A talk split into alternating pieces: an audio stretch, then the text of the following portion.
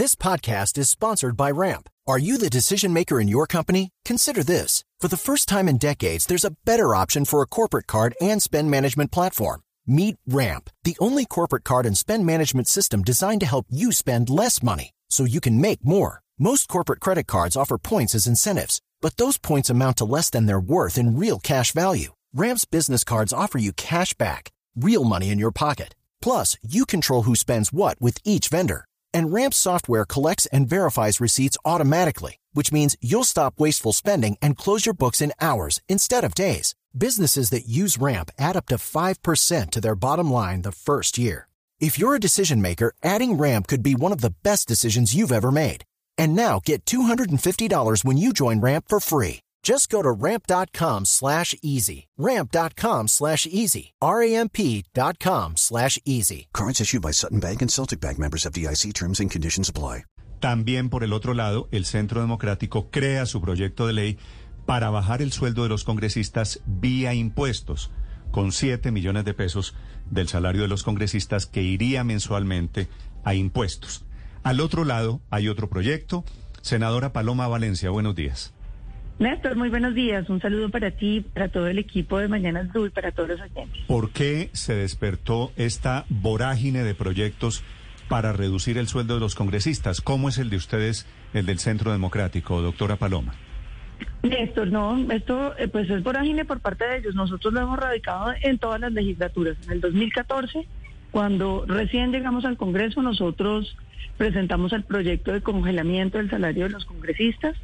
Eh, como lo habíamos dicho en campaña, la gente decía, es que es mentira, ellos quieren eh, eh, congelarlo cuando lo que tienen que hacer es bajarlo. Creo que la doctora representante Catherine Jubinao ha explicado en detalle por qué no se podía hacer el bajón de salario y solo se puede hacer el congelamiento.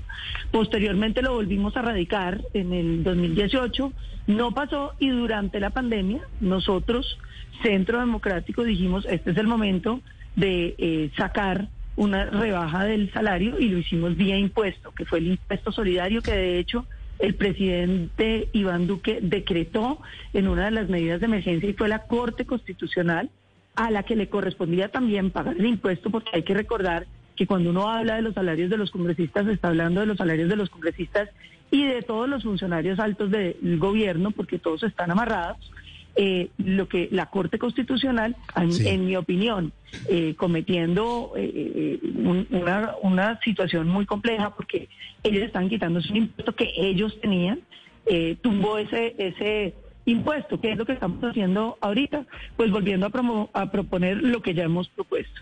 Impuesto de 20% sobre los salarios, que lo, lo alcanzamos a pagar, Néstor, dos o tres meses durante la pandemia.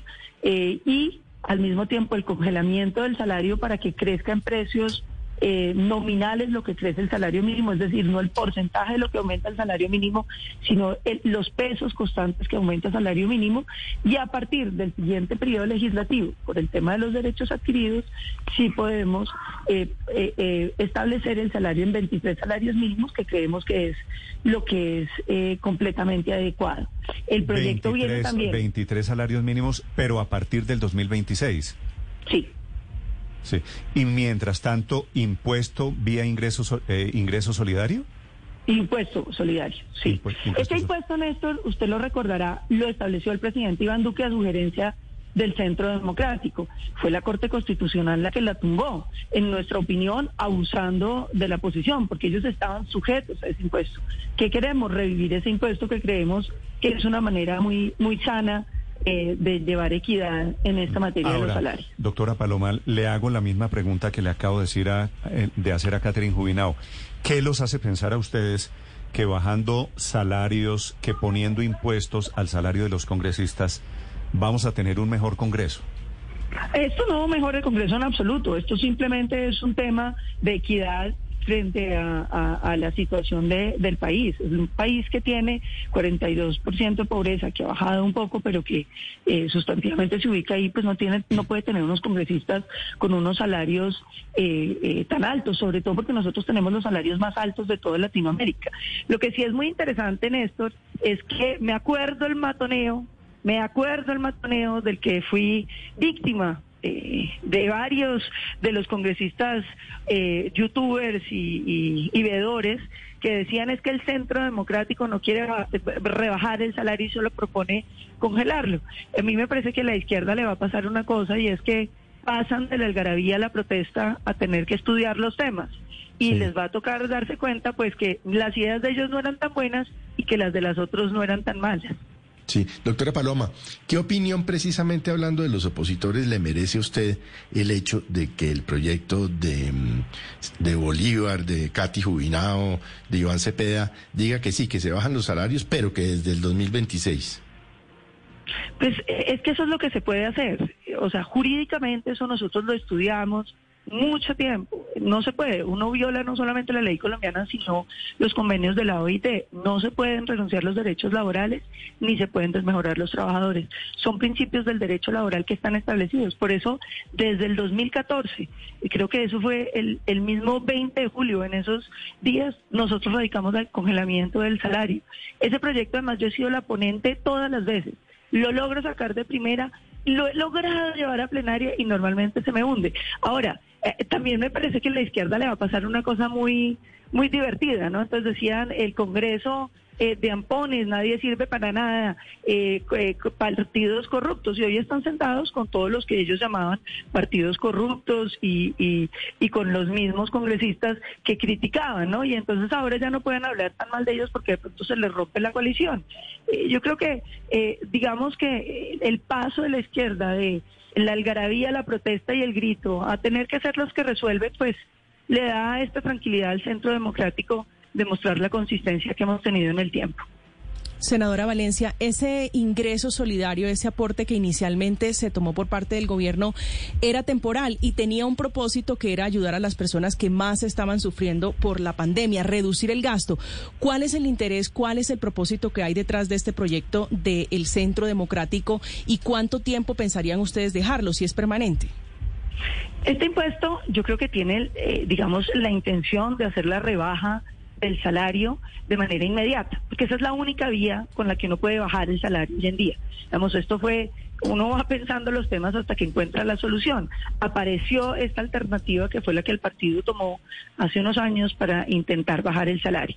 Nosotros vamos a radicar ahora lo que se llama eh, el bono solidario para el impuesto solidario, que es un bono pensional que busca ayudar a las personas que no tienen pensión en el país y que buscaría fortalecer ese, ese problema que tenemos eh, de bomba de, vacío pensional. Se los estaremos presentando en los próximos días porque lo estamos terminando de ajustar. Doctora Paloma, ¿cuál es su sueldo? ¿Cuál es el sueldo de un congresista hoy en día? It is Ryan here and I have a question for you. What do you do when you win? Like, are you a fist pumper? a woohooer, a hand clapper, a high fiver. I kind of like the high five, but if you want to hone in on those winning moves, check out Chumba Casino. At ChumbaCasino.com, choose from hundreds of social casino style games for your chance to redeem serious cash prizes. There are new game releases weekly, plus free daily bonuses. So don't wait. Start having the most fun ever at ChumbaCasino.com. No purchase necessary. BGW. Void were prohibited by law. See terms and conditions. 18 plus. Ay, Néstor, es que yo no sé exactamente porque como yo tengo cuenta y me evitan de todo eso, pero entiendo que estamos sobre los 34, 35 millones. Bueno, 35 millones, digamos, básicamente la propuesta de ambos, de la izquierda y la derecha, más o menos bajar 10 millones de pesos por cada uno de los congresistas, ¿cierto? Sí, señor. Y básicamente en Colombia tenemos casi 300 congresistas, sumados senadores más representantes a la Cámara, ¿cierto? Más o menos, sí, señor. Entonces, 10 millones por 300. Le da 3 mil millones al mes. ¿Cuánto? Son 30 mil 3 millones. 3 mil al mes y al año le da 36 mil millones, más o menos. 35, 36 Sí. mil millones de Sí, sí, pesos sí. mal contado. Eso es lo que nos vamos a ahorrar. 35, 35 A- mil Ahora, millones. Néstor, yo coincido con usted, estas no son reformas sobre el problema del Congreso, que tiene que ver es con problemas mucho más estructurales. El problema del Congreso eh, es cómo se eligen las personas, es en la manera como estamos eligiendo los congresistas. Es que estos 35 mil millones de pesos, usted me perdona, no se lo digo por usted, no lo digo por Catherine Juinao, es lo que se roba un congresista corrupto en uno de los contratos de lo que sea, de centros poblados, de los OCAT, de cualquier escándalo de corrupción. Esta es una pequeña, es una pequeñísima parte de la corrupción en Colombia. Y me pregunto, Ah, eh, sigue eh, rondando en mi cabeza la pregunta, ¿y esto para qué? ¿Esto nos hace mejores como sociedad? ¿Esto es para la gradería? ¿Esto es pura demagogia? Tiene, yo creo que tiene un efecto simbólico, Néstor. Yo creo que la gente en Colombia, cuando usted recorre este país, siente los congresistas tienen unos salarios exorbitantes. Eh, eh, ¿Y por qué, le parece que tienen salarios exorbitantes? Porque tenemos una población muy alta en pobreza.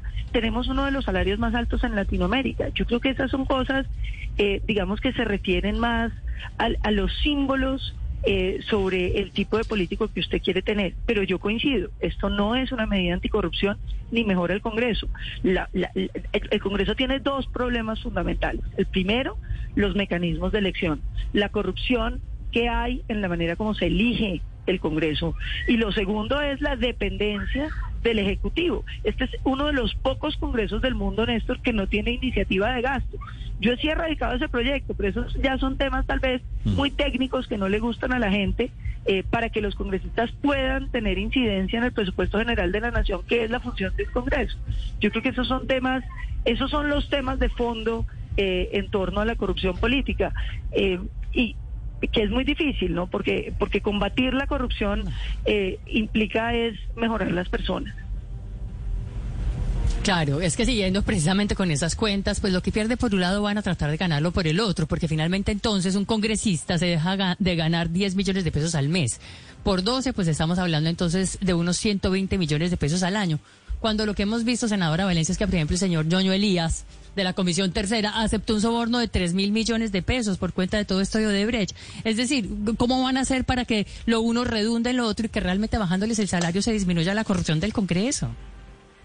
No, lo del salario, por eso digo, nada tiene que ver con la corrupción, los problemas de corrupción eh, pues están metidos, en, en mi opinión, en la manera como se eh, mueve la plata dentro del Estado, donde todo está centralizado en el gobierno nacional y quedan todas esas cantidades de cuentas eh, generales dentro del presupuesto que después se van haciendo locales. Entonces dice, por ejemplo, eh, para los proyectos de vías terciarias en el Cauca, una partida de, no sé, 50 mil millones.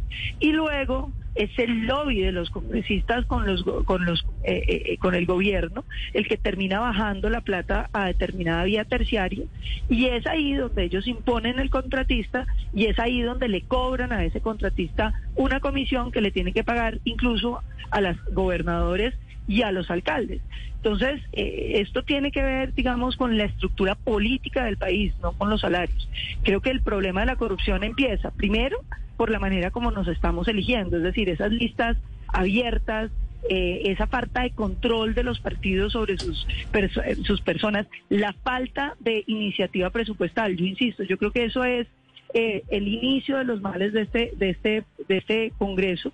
Y tercero, yo creo que hay un tema que es fundamental y es que no hemos logrado, eh, y, y- y nosotros lo insistimos, acordarán ahorita que lo diga, que si los congresistas van a bajar las obras, pues se haga en las plenarias del Congreso para que todo el mundo sepa y para que la gente pueda hacer auditoría cuando esas obras no se hacen, cuando los contratistas fallan, porque lo, que hay que quitar es ese sistema macabro de que la adjudicación de recursos lleva una coima para el gobernante local y para el congresista. Es la senadora Paloma Valencia del Centro Democrático hablando sobre su proyecto de ley para reducir sueldo de los congresistas, para crear nuevas condiciones, nuevos mensajes a los ciudadanos alrededor del trabajo legislativo. Doctora Paloma, gracias por estos minutos. Néstor, pues decirles que también incluye la reducción de, del Congreso y hay un tema, fíjese que usted se lo preguntó a Katy que yo no puedo dejar eh, pasar, que es la reducción eh, de, de, eh, el receso legislativo. Y ese es un tema que es muy complejo. Lo presentó el Centro Democrático eh, a través de Gabriel y yo al principio lo discutí mucho con él. eh, después decidí apoyarlo. Eh, pero hoy en día tengo muchas dudas, Néstor. Mire, ya hemos venido haciendo el análisis y quiero ser muy clara en esto. Mi partido quiere aprobar la reducción del receso legislativo y de hecho lo presentó. Eh, pero yo he tenido una, una discrepancia. Estuve revisando, por ejemplo, los congresos del mundo. Nosotros somos uno de los congresos que más largo actúa. Eh, y yo creo que esto tiene que ver, digamos, ahora que me ya me he puesto a estudiar el tema, con que el número de reformas que uno espera que un gobierno y un congreso pasen en un año debe ser limitada. Entonces, si se va a ampliar el receso legislativo, eh, que como digo, nosotros somos los que más periodos largos tenemos en toda Latinoamérica, eh, yo pienso que habría que poner una norma que limite el número de reformas legales o constitucionales, porque un Congreso funcionando todo el año, pues va a terminar es eh, acabando con, con el eh, sistema normativo y con la seguridad jurídica, pero quiero ir más allá. Sí. Y creo que eh, es un mecanismo de eh, control. Eh, los congresistas, eh, la gente cree que no trabajan. Néstor, yo creo que hay pocas... Eso le quería, pocas- eso le quería preguntar. Usted que lleva ya cuántos periodos en el Congreso, dos, ¿verdad? Este es mi tercero, sí. Por eso, dos y está comenzando el tercero. ¿Usted trabaja poquito? No, Néstor, o sea, yo, yo creo que eso... Es que yo creo que están, pocas- están buscando el muerto río arriba, le soy sincero, senadora Sí. Paloma Valencia. Yo- yo- yo en eso sí creo se- que lo le estamos están buscando echando el arriba. cuento al país de que los congresistas trabajan poquito, de que los congresistas ganan mal. Y ese cuento está mal echado. Los congresistas lo que pasa es que no están en muchos casos capacitados. Lo que pasa es que los congresistas en muchos casos son demagogos, son pobres intelectualmente, pero no son vagos. Pueden ser corruptos, pero no son vagos. De No, que trabajan, trabajan. Es decir, eh, no, no hay, no hay, eh, hay pocas, pocos oficios o profesiones en las que más se trabaje, es pues, digamos. usted- usted están en terreno todo el tiempo.